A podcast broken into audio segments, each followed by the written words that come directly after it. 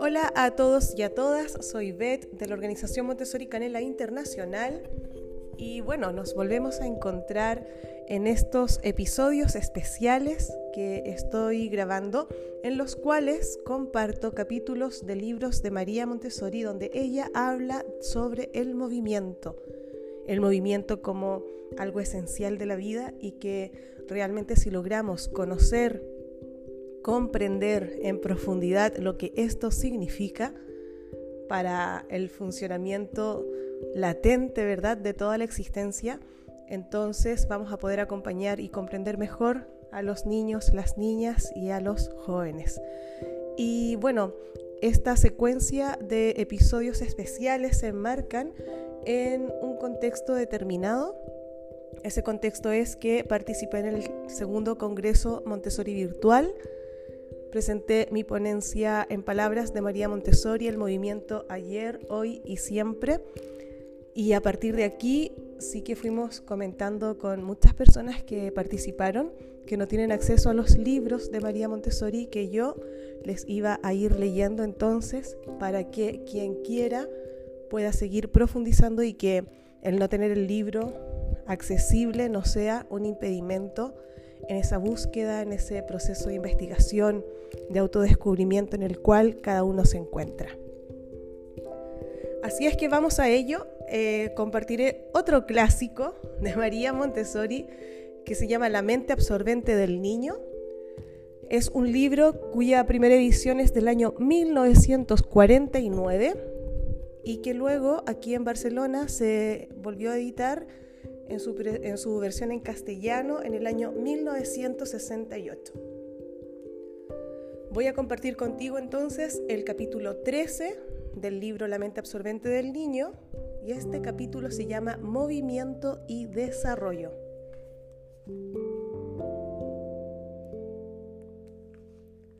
Y María Montessori entonces nos dice lo siguiente,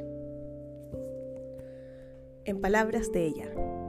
Actualmente se considera el movimiento desde un nuevo punto de vista a causa de errores y malentendidos, siempre se ha juzgado como algo menos noble de lo que es. Sobre todo el movimiento del niño, que ha sido tristemente olvidado en el campo educativo, en el cual se confiere toda la importancia a la enseñanza intelectual. Solo la educación física ha tomado en consideración el movimiento, pero sin reconocer su conexión con la inteligencia.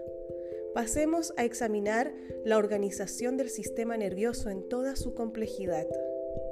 Ante todo, tenemos un cerebro y luego los sentidos que recogen las impresiones para transmitirlas a aquel.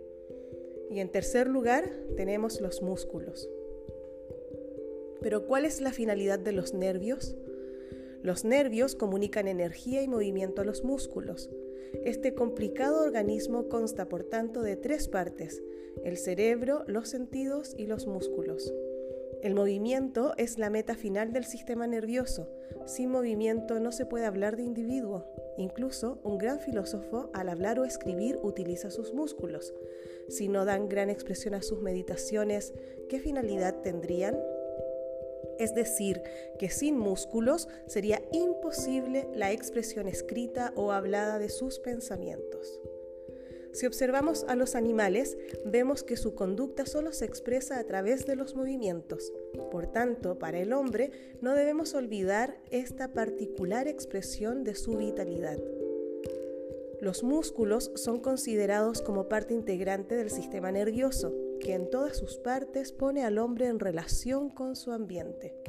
Por ello se le denomina sistema de relación, porque pone al hombre en relación con el mundo inanimado y animado y por tanto con los demás individuos, mientras que sin este sistema no existirían relaciones entre individuo, ambiente y sociedad.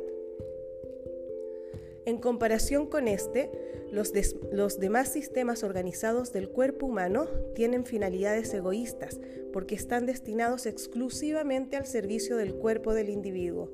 Solo nos permiten vivir o, como decimos, vegetar, y por ello se denominan sistemas y órganos de la vida vegetativa.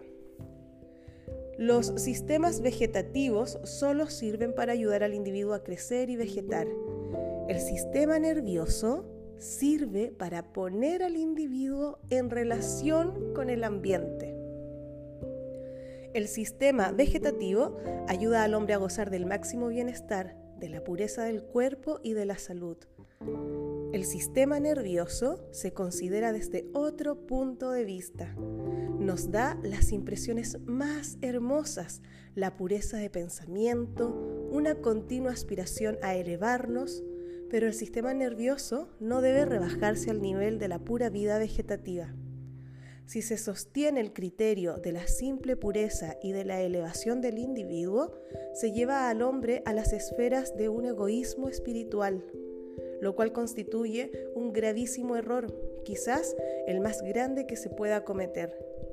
La conducta de los animales no solo tiende a la belleza y a la gracia de los movimientos, sino a finalidades más profundas.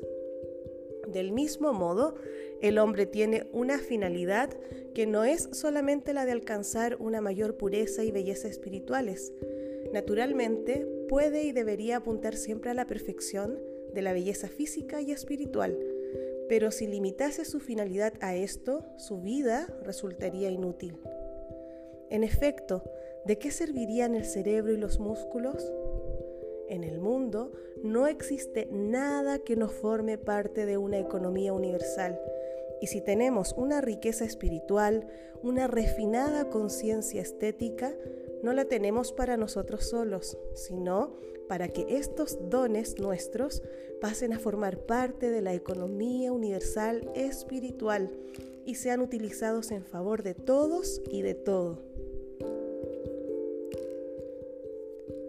Las funciones espirituales son una riqueza, pero no una riqueza personal.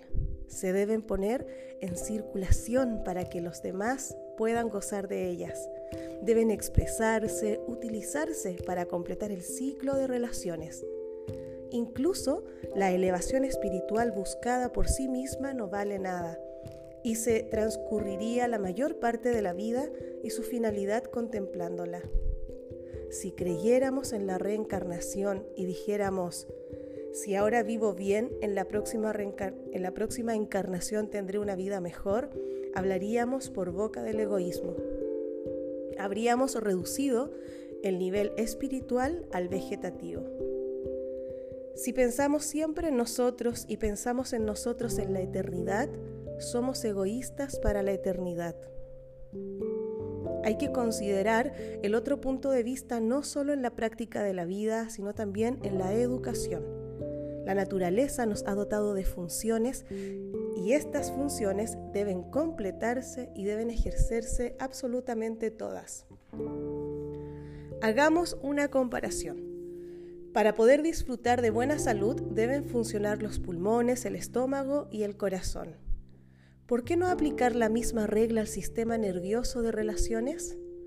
Si tenemos cerebro, sentidos y órganos del movimiento, deben funcionar, deben hacerse funcionar en todas sus partes sin excluir ninguna. Si queremos elevarnos y refinar, por ejemplo, nuestro cerebro, no alcanzaremos nuestro objetivo si no hacemos funcionar todas las partes del cerebro. El movimiento quizás podrá ser la última parte que completa este ciclo. En otras palabras, podemos alcanzar una elevación espiritual a través de la acción.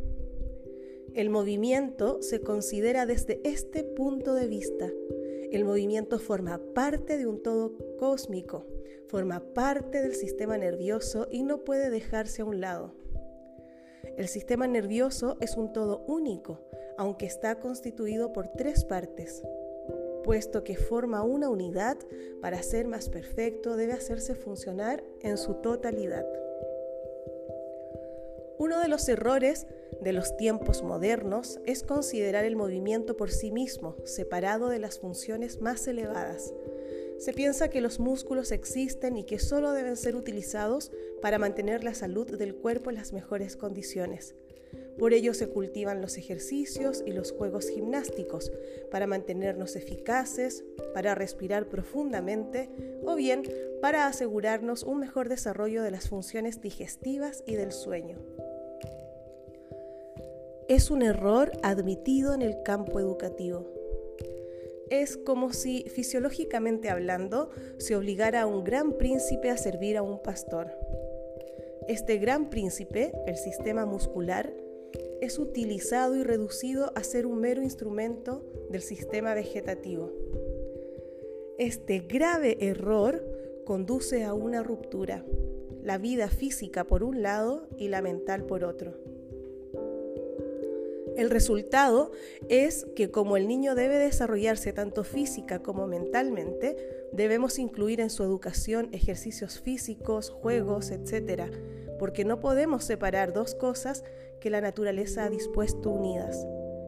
Si consideramos la vida física por un lado y la mental por otro, rompemos el ciclo de relaciones y las acciones del hombre quedan separadas del cerebro.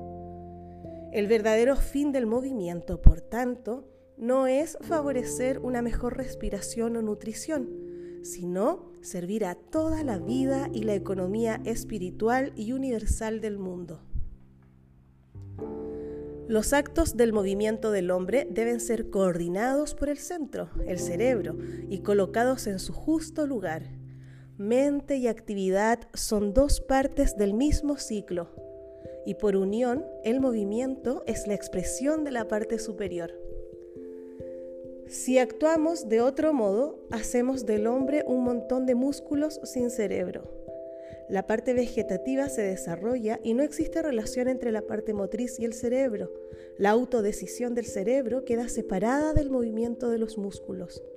No se trata de una independencia, sino de una ruptura de algo que la naturaleza en su sabiduría había ligado.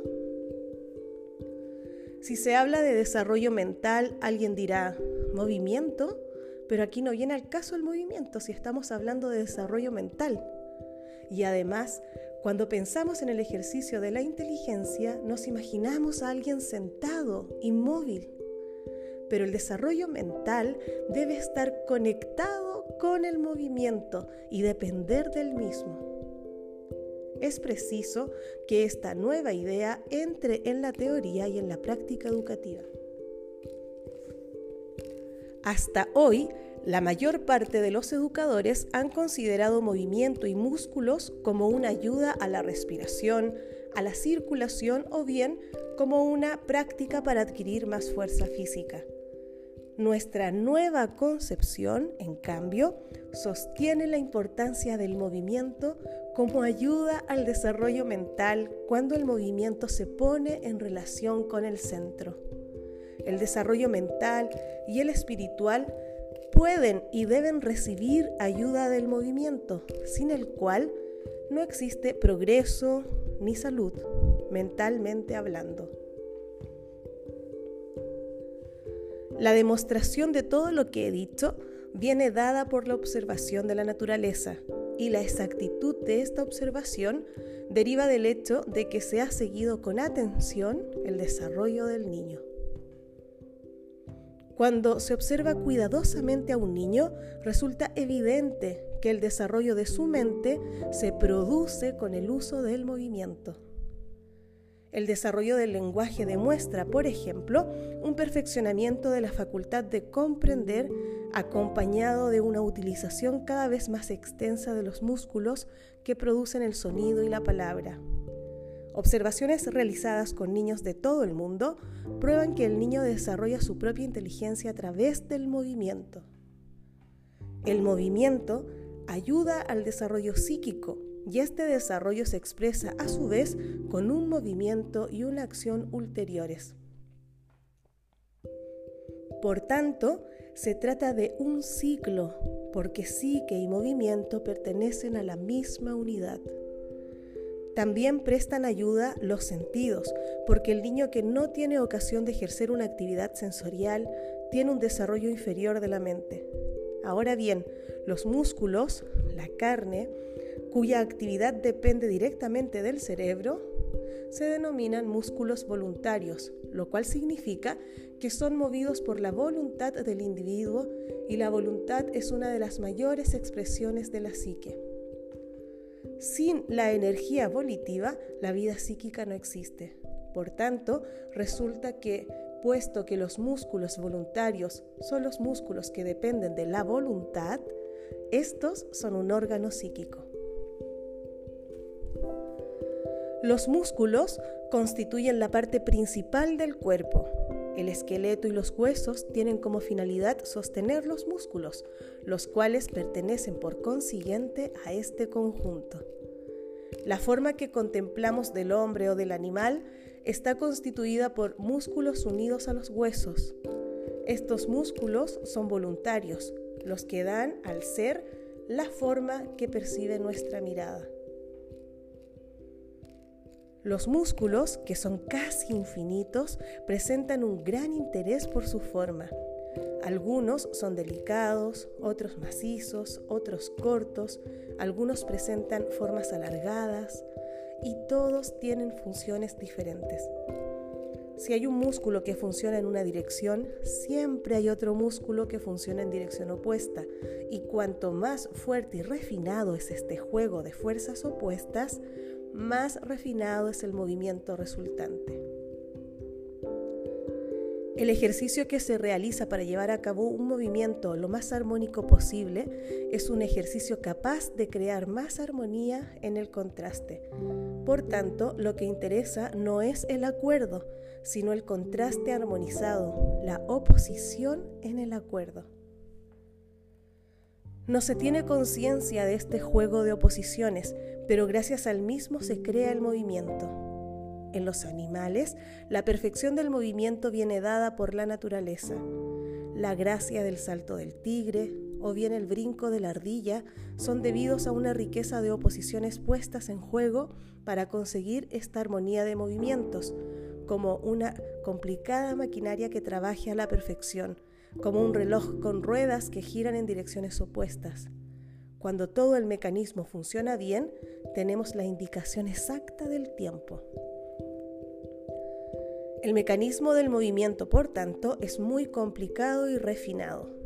En el hombre, antes del nacimiento, no está preestablecido y debe ser creado y perfeccionado a través de experiencias prácticas sobre el ambiente. El número de músculos del hombre es tan grande que le permite realizar cualquier movimiento. Por consiguiente, no hablamos de ejercicios de movimiento, sino de coordinaciones de movimiento. Esta coordinación no se encuentra realizada, debe ser creada y construida por la psique. En otras palabras, el niño crea sus propios movimientos y una vez creados los perfecciona. Por tanto, en este trabajo hay una parte creativa que se realiza a través de una serie de ejercicios y luego el desarrollo de lo que se ha creado. El hombre no tiene movimientos limitados y fijos, sino que puede dirigirlos y mantenerlos bajo control. Algunos animales poseen una habilidad característica para arrastrarse, correr, nadar, etc. Estos movimientos no son característicos del hombre, pero son realizables por el hombre, cuya característica es saber llevar a cabo todos los movimientos y ejercitarlos con perfecta sincronía más allá de las posibilidades de los animales. Para conseguir esta versatilidad, el hombre debe trabajar y crear con su voluntad y con la repetición de los ejercicios la capacidad de coordinar los movimientos subconscientemente según su finalidad y voluntariamente según su iniciativa. En realidad, ningún individuo conquista el uso de todos sus músculos, pero los músculos existen. En este aspecto ocurre como si el hombre fuera muy rico y solo pudiera utilizar una parte de su riqueza y escoge la parte que quiere. Si un hombre es gimnasta de profesión, no es que le haya sido concedida una especial habilidad muscular, del mismo modo que los bailarines profesionales no han nacido con unos músculos refinados adecuados para la danza. Gimnasta o bailarín se desarrollan por medio de la fuerza de voluntad. Ambos, si quieren realizar algo, están dotados por la naturaleza de tal riqueza de músculos que pueden escoger entre ellos los que necesitan, y su psique puede crear y dirigir cada desarrollo. No hay nada establecido, pero todo es posible con tal que la psiquis individual imprima una dirección adecuada. El hombre no hace la misma cosa en serie, como es propio de los animales de una especie. En el caso que varios individuos hagan la misma cosa, cada individuo hombre operará de un modo distinto. Por ejemplo, todos escribimos, pero cada uno tiene una escritura diferente. Cada ser humano tiene una propia vía para realizar algo. En el movimiento vemos cómo se desarrolla el trabajo del individuo y el trabajo del individuo es expresión de su psique y es la vida psíquica misma. Esta tiene a su disposición un gran tesoro de movimientos y estos movimientos se desarrollan al servicio de la parte central y rectora de la vida psíquica. Si el hombre no desarrolla todos sus músculos, o solo utiliza los que desarrolla para un trabajo grosero, entonces ocurre que la vida psíquica del hombre queda limitada por efecto de la acción elemental a que se limita la actividad de sus músculos. La vida psíquica también se ve limitada por el tipo de trabajo accesible al individuo o por lo que él mismo ha escogido. La vida psíquica de quien no trabaja se halla en grave peligro porque si bien es cierto que no se pueden usar y poner en movimiento todos los músculos, resulta peligroso que se utilicen un número inferior a un cierto límite. En este caso se determina una debilitación de toda la vida del individuo. Por esto se introdujeron en la educación la gimnasia y los juegos para impedir que se dejaran a un lado por inactividad un considerable número de músculos. La vida psíquica debe utilizar más músculos. De lo contrario, deberemos seguir la vía de la educación común, que alterna las actividades físicas con las mentales. La finalidad de utilizar estos músculos no se limita a aprender determinadas cosas. En algunas formas de educación moderna se desarrolla el movimiento porque sirve para determinadas finalidades de la vida social. Un niño debe escribir bien porque deberá ser maestro, otro debe aprender a manejar bien la pala porque deberá ser carbonero, etc. Este aprendizaje, limitado y directo, no sirve para la verdadera finalidad del movimiento. Nuestro concepto es que el niño desarrolle la coordinación de los movimientos necesarios para su vida, para su vida psíquica, para enriquecer su parte práctica y ejecutiva. De lo contrario, el cerebro se desarrollará por su lado casi extranjero a la realización llevada a cabo por el movimiento. Entonces, el movimiento trabaja por cuenta propia, no regido por la psique, y el trabajar así resulta dañoso. El movimiento es tan necesario para la vida humana de relaciones con el ambiente y con los demás hombres que debe desarrollarse a este nivel, al servicio del conjunto y para la vida de relaciones. El principio y la idea actuales están demasiado encaminados hacia la autoperfección y la autocreación. Si comprendemos la verdadera finalidad del movimiento, debe desaparecer esta autorrealización y debe extenderse hacia todas las posibilidades realizables. En resumen, debemos tener presente lo que podríamos llamar la filosofía del movimiento. El movimiento es lo que distingue la vida de las cosas inanimadas, pero no obstante, la vida no se mueve al azar, se mueve según unas finalidades y según unas leyes. Imaginemos, para darnos cuenta verdaderamente de lo que hemos dicho, lo que sería el mundo si todo estuviese quieto e inmóvil, si las plantas no hicieran ningún movimiento. No habría frutos ni flores. El porcentaje de gases venenosos en el aire aumentaría con graves riesgos. Si se parara todo movimiento, si los pájaros permaneciesen inmóviles en los árboles y los insectos cayeran al suelo, si las aves de presa no vagaran en su soledad y los peces no nadaran en los océanos, ¿qué mundo más terrible sería? La inmovilidad es imposible. El mundo se convertiría en un caos. Y lo mismo ocurriría si los seres vivientes se movieran pero sin unas finalidades, sin la finalidad asignada a cada ser. Cada individuo tiene movimientos propios característicos y finalidades propias prefijadas, y en la creación existe una coordinación armónica de todas estas actividades según una finalidad común. Trabajo y movimiento son una sola cosa. La vida del hombre, como la de la sociedad, se halla estrechamente ligada al movimiento. Si todos los seres humanos dejasen de moverse durante un solo mes, la humanidad completa dejaría de existir. Incluso puede decirse que la cuestión del movimiento es una cuestión social, no una cuestión relativa a la gimnasia individual. Si los ejercicios físicos agotaran toda la actividad humana, se habrían consumido en vano todas las energías de la humanidad. El movimiento regido según una finalidad útil es un fundamento de la sociedad. El individuo se mueve en el seno de la sociedad para alcanzar esta finalidad individual y social a la vez. Cuando hablamos de conducta, de la conducta de hombres y animales, nos referimos a sus movimientos dirigidos hacia un fin. Esta conducta es el centro de su vida práctica.